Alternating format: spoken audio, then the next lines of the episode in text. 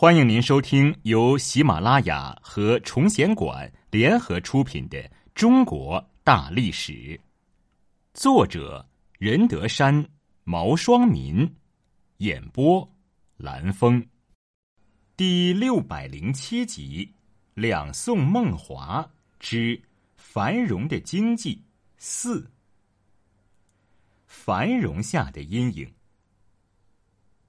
宋代经济相当发达，但农民却极其贫困。宋朝对土地兼并的政策是本朝不宜兼并，并认为富士连我阡陌，为国守财，缓急盗贼窃发，边境扰动，兼并之财乐于输纳，皆我之物。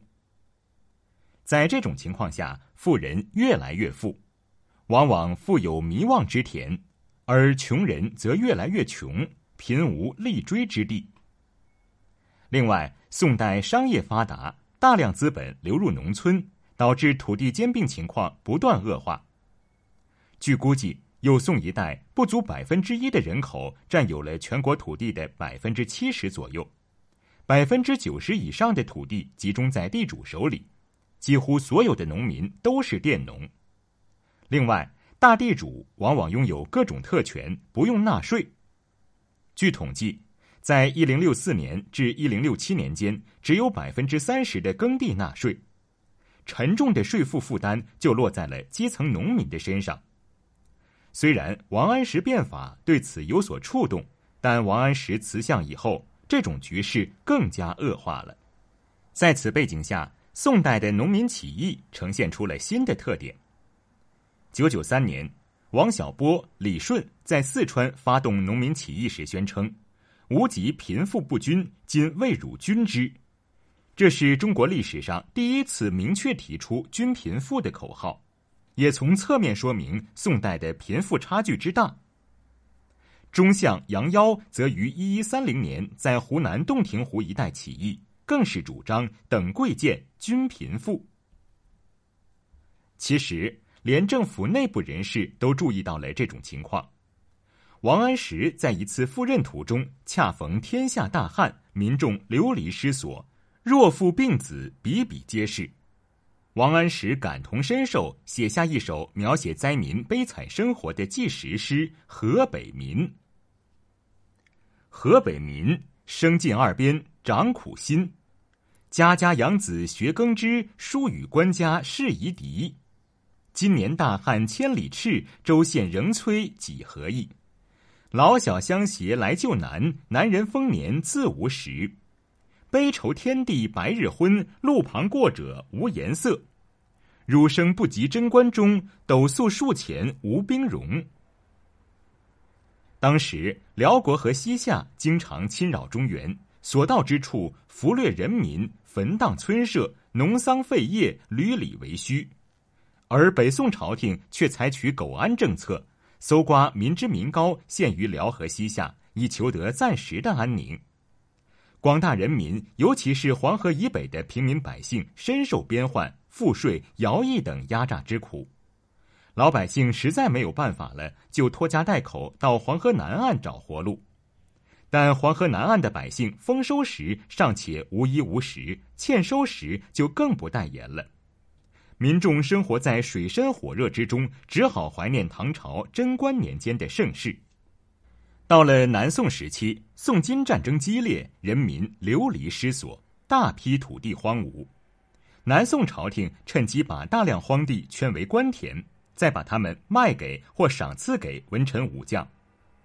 南渡的皇室、官僚和地主们拼命掠夺荒地或私钱。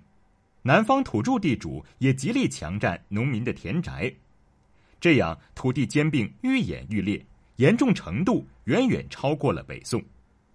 农民生活非常艰难，他们白天耕织，晚上纺织，小孩子虽不能耕织，也得学着从事种瓜之类的农业生产。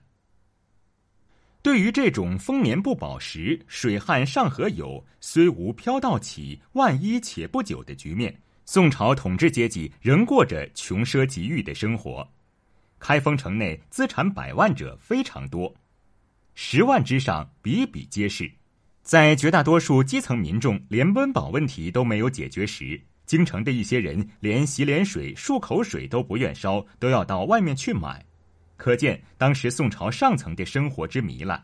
宋徽宗就是典型一例。他喜欢花鸟、书法、绘画，喜欢太湖的石头，却没有想到有无数民工和湘军为之饿死、累死在从太湖到开封的路上。而到了南宋时期，都城临安的人口逾百万众，但皇族与官吏竟占全城总人口的近四分之一。